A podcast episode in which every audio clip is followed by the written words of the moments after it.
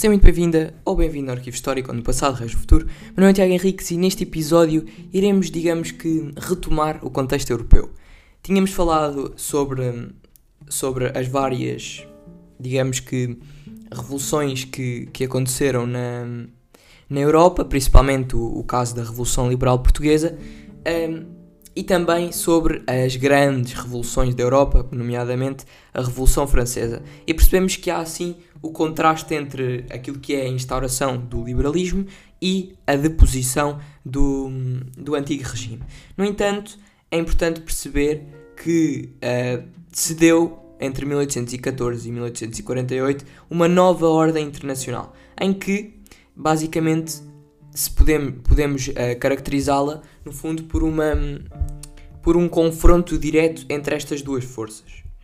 O contexto uh, desta, desta nova ordem internacional foi, assim, a difusão do liberalismo pela Europa, na primeira metade do século XIX, e a derrota de Napoleão Bonaparte pelos exércitos da Quádrupla Aliança e o seu exílio forçado na ilha de Elba em 1814. Portanto, percebemos que no início da, do século XIX se deu a, a difusão plena do, do, liberalismo, mas depois percebemos que com a derrota de Napoleão Bonaparte, que representava no fundo o, o, grande liberalismo um, francês, uh, se deu o enfraquecimento desta mesma ideologia.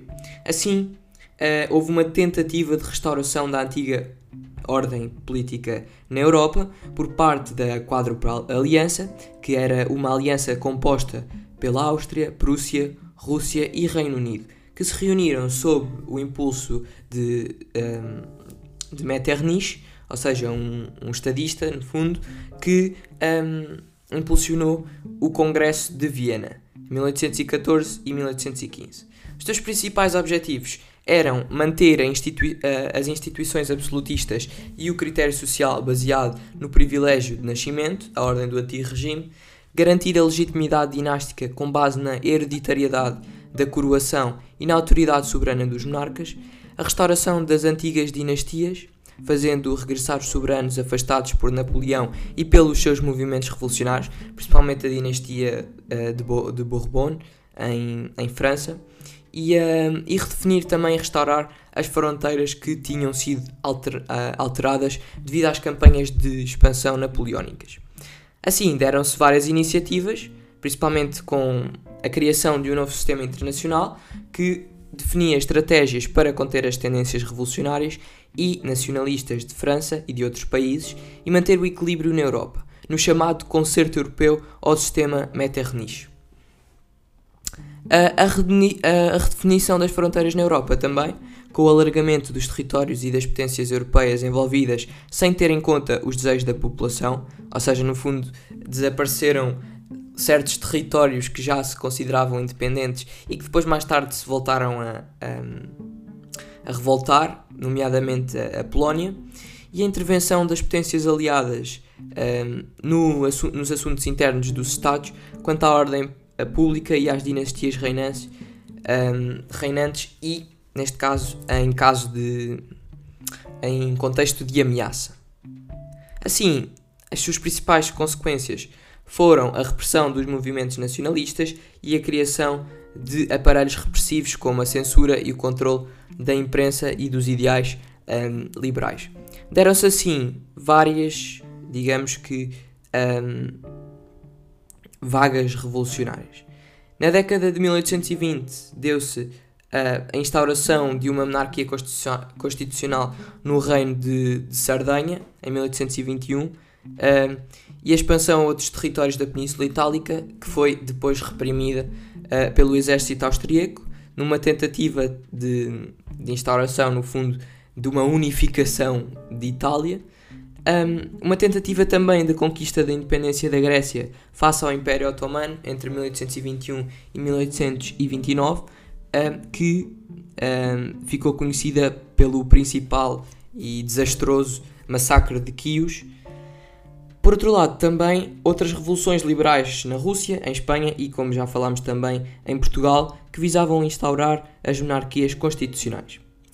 Na década de 1830 deram-se as revoluções de julho, ou seja, os chamados Três Gloriosos, em França, com a ascensão de Luís Filipe um, 18 ao trono, uh, proclamada na Carta Constitucional de 1830 enquanto rei cidadão um, e que defendia no fundo a soberania nacional e a monarquia constitucional francesas, independente, um, independentes no fundo da, da ordem antiga um, que era instituída no antigo regime.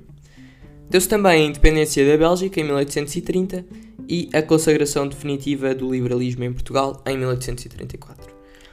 Deu-se assim o grande movimento de eclosão dos movimentos, no fundo, uh, das iniciativas uh, contra esta mesma, este mesmo projeto, as ditas, uh, os ditos movimentos nacionalistas e liberais, com a Primavera dos Povos em 1848. No caso da França, deu-se uma manifestação a favor do sufrágio universal para contornar a lei da proibição da reunião e associação, publicada pela monarquia, totalmente reprimida a 22 de fevereiro, levando ao derrubo de, de, da monarquia e à instituição da hum, Segunda República Francesa. Em Viena, a 12 de março, deram-se várias aspirações nacionalistas que foram reprimidas, mas contribuíram para a fuga forçada de Metternich da corte, no fundo, uh, tornando cada vez mais instável esta tentativa mais conservadora de, de voltar com o antigo regime. E na Prússia deram-se várias aspirações que visavam a unidade alemã repartida pelos diversos uh, Estados, no fundo. Os pequenos Estados que queriam a unificação alemã. Esta Primavera dos Povos foi impulsionada pela burguesia uh, e também pela pequena nobreza, nobreza, mas principalmente pelas massas populares das grandes cidades, de forma principalmente uh, clandestina, ou seja, através de iniciativas uh, clandestinas e secretas. Algumas das principais conquistas que foram visadas através desta Primavera dos Povos foi o alcance da, das liberdades fundamentais, como a de imprensa, religião e reunião, em diversos países, garantidas pela Constituição, o alargamento progressivo do sufrágio, eh, principalmente da, da proclamação do sufrágio direto universal pelo governo republicano francês em 5 de março, a instituição dos princípios de soberania nacional, de voto censitário e sistema eh, representativo do poder político defendidos pelo liberalismo, a abolição da servidão do tipo feudal no Império Austríaco e da escravatura na República Francesa. Assim, deram-se no fundo um, deu-se no fundo a reunião das condições para a afirmação do liberalismo e dos valores burgueses na sociedade, ainda com algumas restrições provocadas, nomeadamente por estes movimentos mais conservadores. Assim, passo a ler um, um excerto do relatório dirigido ao rei Luís XVIII um, durante a sua viagem de, de Gand a, a Paris, uh, junto em junho de 1815 e que fala exatamente sobre o princípio da legitimidade dinástica uh, de 1815. A Revolução não limitou os seus efeitos apenas no território da França. Ela difundiu-se para, para fora pela força das armas, pelo encorajamento dados a todas as paixões. A Holanda e várias partes de Itália viram por diversas vezes os governos revolucionários substituírem os governos legítimos. Depois de Bonaparte, se ter tornado senhor da França não só fez con uh, da conquista um meio para retirar a soberania, mas acostumámos-nos também a ver decretos a destronar os soberanos, a aniquilar governos, a fazer desaparecer nações inteiras. Fizemos ver que foi sobretudo pelo interesse dos povos que se consagrou a legitimidade dos governantes, pois os governantes legítimos são mais estáveis do que os governantes ilegítimos que não têm outro apoio senão a força e que caem se este apoio lhes faltar, entregando as, as nações a uma série de revoluções das quais é impossível prever o fim. Estes princípios são muito sérios para a política de algumas cortes reais. E assim termino mais um episódio do Arquivo Histórico. Espero que tenhas gostado. Se gostaste, partilha este podcast com os teus amigos e familiares. Aconselho-te a seguir a nossa página do Instagram, arquivo underscore isso101, onde traz conteúdos interativos relacionados com a temática de hoje à tua disposição. E até ao próximo episódio.